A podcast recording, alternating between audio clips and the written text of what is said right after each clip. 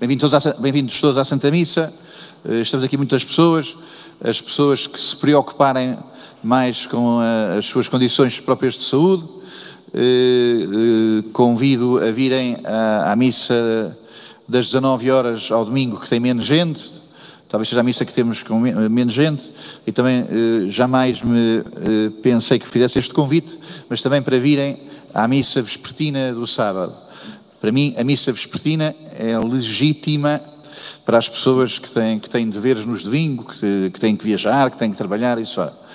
A missa no sábado, como opção habitual, é, é assim como eh, dar a, a, sempre a moeda mais pequenina no peditório. Uh, Senhor Padre, a missa do sábado vale para domingo? É assim uma pergunta da, nossa, do nossa indigência, do nosso calculismo. Uh, a quem me pergunta se a missa do sábado vale para domingo, também lhe digo, costumo responder que o, o jantar do sábado também vale para domingo. Uh, enfim, bendito seja Deus quando damos a Deus o melhor e, portanto, dar o domingo ao Senhor, nós próprios temos consciência que Deus nos dá o domingo a nós. Então, enfim, lembro que o fundamental é os espaços estarem arejados, como os nossos estão, lá em cima as janelas estão abertas, é estarem desinfetados, há aqui acima uma série, de, sobretudo, de senhoras e alguns homens também, que limpam os bancos, muito obrigado a quem o faz, eh, ao sentido de comunidade das pessoas que no final da missa dão de si para esse, para esse gesto, os bancos são devidamente desinfetados, como é óbvio que cada um de nós tenha o cuidado de vir com uma máscara e vir com as mãos desinfetadas e depois, eh, durante a missa, ir desinfetando as mãos, quem vem à comunhão, eh, assim sendo, eh, mantemos as condições de segurança. Quem se sente, quem sente que, que se sente mais confortável de vir a uma missa com menos pessoas, volto a repetir, onde a missa de sábado tem cerca de 50, 60 pessoas, penso que aqui estarão cerca de 180 pessoas, por aí, eh, não as contei todas, mas é por, eh, eh, por é opinativo, né? enfim, tem que ver com outras contas feitas noutro momento. E então, enfim, a missa de, de domingo, às nove, e meia da manhã, tem um pouco menos pessoas de quem está aqui agora, e depois também tem a missa da tarde que tem pouca gente. A missa de vespertina e a missa das 19 horas são missas com menos pessoas.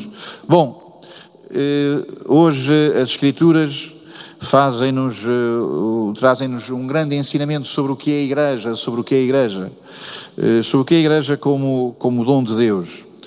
Deus, Pátria e Rei, há pessoas que acham que, que a Igreja tem que existir por causa da, da, organização, por causa da ordem.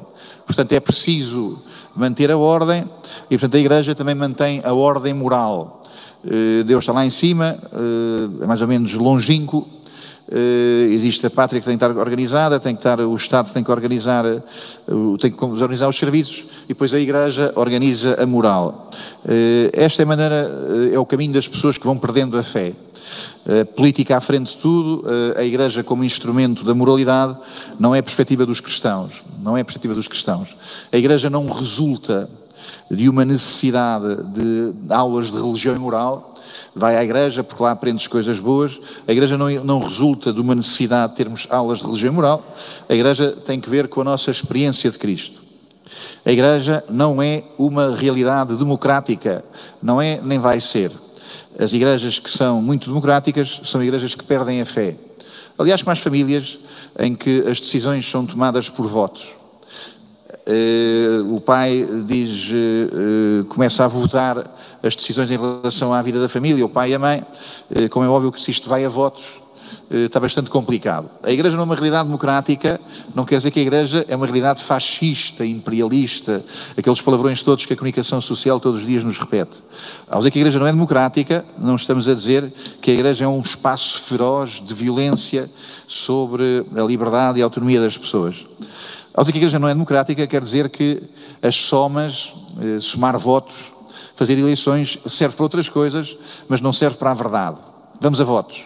Vamos a votos serve para a política, às vezes serve, não serve para o aborto, não é porque 80, 90% das pessoas ou 60% das pessoas votam a favor do aborto, do aborto, que o aborto deixa de ser uma iniquidade.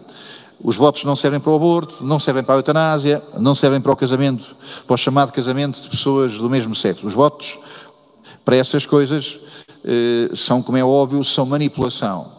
Havendo quem fala mais alto que os outros, havendo quem fala de uma maneira mais sedutora, consegue enganar os de baixo. Porque muitas vezes também é disso que se trata. Quem tem o microfone consegue muitas vezes eh, ter eh, poder de sedução e de manipulação dos que estão mais abaixo.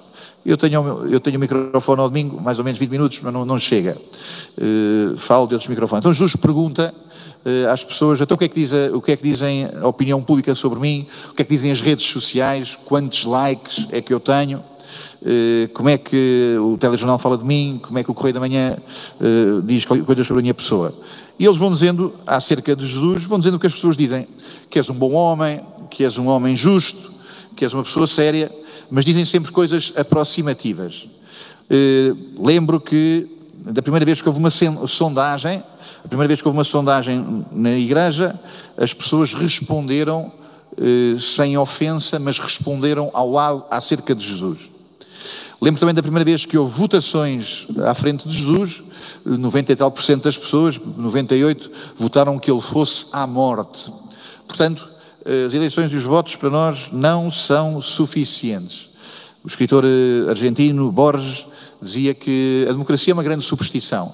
A ideia de que a gente vai a votos e que chegamos à verdade é uma superstição. É uma ideia de que a ideia de que a maioria eh, sabe o que é verdade é uma ideia supersticiosa, é uma ideia inconsistente, eh, é uma ideia que nasce, eh, enfim, de, de uma eh, violência sobre a razoabilidade. Bom, Jesus faz estas perguntas, quem é que as pessoas dizem que eu sou? Eh, e, portanto, não é por aí que se chega à verdade, não é por aí que se chega à verdade acerca de Jesus. Há uma única hipótese de chegarmos à verdade e essa chama-se seguimento de Jesus. A única hipótese que nos foi dada para chegarmos à verdade sobre quem é Jesus é seguirmos Jesus. Chama-se isso igreja. A igreja é a possibilidade de saber quem é Jesus. E saber quem é Jesus significa que vou atrás de Jesus, que sou ensinado por Jesus, que estou na companhia de Jesus, que estou com o ensinamento de Jesus, estou com os dons de Jesus. Então a única hipótese que temos de chegar à verdade é seguir Jesus. Eh, seguir Jesus significa que a verdade nos é oferecida, que a verdade eh, nos é ensinada, que a verdade nos é manifestada, nos é revelada por Jesus na Igreja de Jesus. Bom, então eh, o que hoje ouvimos é Jesus a dispor-se, é Jesus a designar-se e a dizer que pode ser conhecida a verdade. Na carta de São Paulo aos Romanos, não no trecho que ouvimos hoje, no começo da carta de São Paulo aos Romanos, há uma expressão que me impressiona muito. Paulo, eh, apóstolo de Cristo, eh, a vós chamados a ser santos, a vós que estáis em Roma. Estar em Roma significa estar a dois passos, ser vizinho do martírio. Vocês que estão em Roma são chamados a ser santos. Esta expressão eh, é muito impressionante, quer dizer, eh, muitas vezes eh, estar no mundo é estar com maiorias que são profundamente adversas da nossa religião. Alguém me falava de uma pessoa que se converteu e que passou a rezar e dizia, eu antes de me converter achava que os que rezavam eram os ignorantes, eram os burros, eram as pessoas que iam nas crendices. E portanto, enfim, hoje acreditar é ser considerado, eh, portanto, uma pessoa eh, básica, uma pessoa com o pensamento pouco desenvolvido, uma pessoa que viajou pouco, uma pessoa que conhece pouco, uma pessoa que tem poucos computadores. Eh, já terei contado aqui algumas vezes, uma vez estive com um rapaz que trabalhava numa agência americana, de, era de famílias portuguesas, trabalhava numa agência americana destas que desenvolvem eh, tecnologia de ponta para, para as armas, e perguntei-lhe se ele ia à missa ao domingo, e ele falou, só pá, eu não vou à missa ao domingo, eu tenho em casa sete computadores. A ideia de que eh, os que vão à igreja eh, são velhotas e pessoas que, de qualquer maneira, acreditam em qualquer coisa. Pois bem, estamos, Paulo diz que em Roma vocês são chamados a ser santos. Naquele tempo Jesus foi para Cesareia de Filipe foi para Vila Moura. Vila Moura, uh, coitadinha de Vila Moura, não, não, não, é um lugar mau. Enfim, foi, uma, foi para um aldeamento bom, uh, se calhar um aldeamento ainda melhor do que Vila Moura. Foi para um lugar onde as, os, uh, as classes dirigentes passavam férias, onde estavam as pessoas de, de, primeiro plano lá do país, e onde o rei, da, o rei do sítio, chamava-se Felipe, para uh, passar a mão pelo pelo, para dar graça, como se diz popularmente, uh, ao imperador, pôs o nome do imperador. Esta terra passa-se a chamar, uh, passa a ter o nome António Costa, passa a ter o nome Marcelo Rebelo de Sousa. Ele, na altura, não pôs estes nomes, pôs o nome, pôs o nome Cesareia de Filipe, pôs o nome do imperador e também o seu próprio nome, porque a autoestima era elevada. Bom, então, no meio dessa terra que não era de Jesus, Aliás, esta terra tinha até um nome mais antigo, que a terra chamava-se paganismo, chamava-se Pânias, hoje chama-se Bânias. A terra chamava-se, era a terra de Pan, era a terra do panteísmo, era a terra onde o Deus de Israel não entrava. Então, neste lugar, deste lugar que é o mundo, que é o mundo que tem televisão, que tem uma televisão, que tem jornais, que tem uma opinião pública média, que tem os intelectuais a desconsiderar a nossa fé, que tem as classes dirigentes a achar que a única coisa que a igreja tem para fazer no mundo é distribuir bondades, é distribuir, que a igreja seja um calmante, seja um melhoralzito. Mas enfim, eh, a igreja não tem mais que fazer do que isto. Jesus em Cesareia de Filipe, Jesus nesta terra, que era uma terra difícil, Jesus aí diz que eu posso ser conhecido, eu posso ser conhecido. Em Cesareia de Filipe, Jesus diz que pode ser conhecido. Este é o privilégio da igreja. No meio do mundo, Jesus pode ser conhecido, no meio do mundo, Jesus pode ser amado. Então, este é o nosso grande privilégio: Jesus pode ser conhecido, pode ser amado. Gosto muito também do facto no, no, pequeno país que é Israel, eh, mais ou menos do tamanho dos nossos Alentejos, o Alto e o Baixo Alentejo juntos, um pequeno país, mas com uma grande diversidade de paisagens. No, norte, no sul é deserto, no norte é montanhas, eh, montanhas que têm gelos perpétuos. Abaixo dessas montanhas está o lugar aonde nós estamos. Então, num lugar chamado Cesareia de Filipe, nasce o Rio Jordão. Há três fontes uma, duas, três, três fontes que depois se juntam e que vão ser o Rio Jordão. Depois haverá mais caudais que se juntam ao Rio Jordão, mas o principal está nesse sítio. Então este rio vai irrigar Israel, vai irrigar Israel de toda eh, a fecundidade que Israel tem. Pois bem, no meio do mundo, num lugar difícil, Jesus diz que há uma fonte ainda mais importante. Bem, eu sei que a fonte mana e corre, diz São João da Cruz.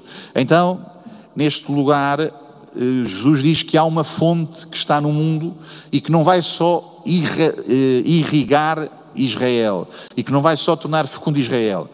Há uma fonte que, através de mim, de mim, Jesus Cristo, através de mim vai chegar ao mundo inteiro e esta fonte é o conhecimento do Pai, do Filho e do Espírito Santo. Há uma fonte que é esta do conhecimento de Deus que vem através de mim. E essa fonte vai irrigar de fecundidade não apenas Israel, mas o universo inteiro. Deus pode ser conhecido e este conhecimento de Deus acontece onde nós estamos. Não acontece no convento, não acontece longe, acontece onde nós estamos. Aonde nós estamos, Deus pode ser conhecido. Bom, eh, Pedro responde. Pedro responde com a mais pequenina formulação do credo. O credo é dizer aquilo em que se acredita. No credo, nós dizemos aquilo em que acreditamos. Ora bem, a expressão mais barata, mais popularucha, eu diria mais pagando o credo, é aquela formulação extremamente precisa em que a pessoa diz: Eu cá tenho a minha fé em que a pessoa diz que daqui não saio, daqui ninguém me tira. Em que a pessoa diz, pode falar o Papa, pode falar o Santo, pode falar o Prior, pode falar a catequese, que eu daqui não saio, daqui ninguém me tira. É, a formulação, eu cá tenho a minha fé, chama-se crença, são as crenças, são as teimosias, são as obstinações das pessoas que têm medo, de, medo que lhe aconteça um azar, têm medo de, de, de azares, batizam os filhos porque têm medo de que dê azar se não está batizado, vêm à igreja porque têm medo de que a vida corra mal, e enfim, não se sai muito daqui, não se sai muito de uma relação natural com Deus, como se Deus não nos tivesse dito nada em Jesus Cristo. Pedro responde: Tu és o Messias. Eh, o Messias, eu vou dizer a palavra em latim, Messias quer dizer ungido. Tu és o ungido o profeta Samuel tinha ungido eh, Saul, David, depois foi ungido Salomão, e os reis de Israel eram ungidos, o templo era ungido. Ungir quer dizer que, que se entranhou pelo corpo, entrou um óleo, e esse óleo traz perfume, e esse óleo para os antigos também trazia saúde. A medicação dos antigos não era na farmácia, era com os óleos. Então, quando o óleo entra pelo corpo adentro, entra e já não sai, está misturado, entranhou-se, invadiu. Quando é dito que tu és o Messias, quer dizer que no teu corpo Deus entranhou-se, Deus habita-te, toda a presença de Deus é íntima de ti, toda a saúde de Deus, todos os dons de Deus estão íntimos de ti. Dizer tu és o Messias, quer dizer que tudo o que Deus tem para dar, o deu através de ti. Tudo o que Deus tem para dar, o entrega a nós através de ti. Tu és o Messias, o Filho de Deus único. Então, esta é a expressão mais pequenina do credo. O Filho de Deus único quer dizer que tens uma relação única com Deus, tens uma relação filial com Deus, em ti há uma comunhão com Deus que nós reconhecemos. Bom, então está afirmado o credo de, de, está afirmado o credo de Pedro, que assim o expressa. Jesus responde a Pedro com uma promessa e com uma certeza. Tu és Pedro, e sobre esta pedra edificarei a minha igreja. Bom, eh, a igreja do Lutero, a igreja do Calvino, a igreja de, outros, de outras pessoas eh, mais, eh, mais rudes, a igreja do pastor Edir Macedo, que deu a Iurde, a igreja do Jorge, qualquer coisa que já não lembro, que deu os Manás. Há muitas igrejas, só que já não são a igreja de Jesus. A minha igreja, Jesus faz junto de Pedro. Tu és Pedro e junto de ti é que eu faço a minha igreja. Há outras igrejas, mas esta igreja é a minha. É a minha. A Igreja Católica tem privilégios? Tem, sim, senhora. A Igreja Católica tem privilégios? Tem muitos. E os fundamentais e os decisivos, e aqueles que, com que não podemos viver sem eles, são os que nos foram oferecidos por Jesus. O grande privilégio da Igreja Católica é Jesus ter dito a Pedro que junto ti vou fazer a minha igreja. O grande privilégio da igreja foi conferido por Jesus a Pedro. Junto de ti, os homens poderão conhecer-me, junto de ti, os homens poderão ter os meus dons.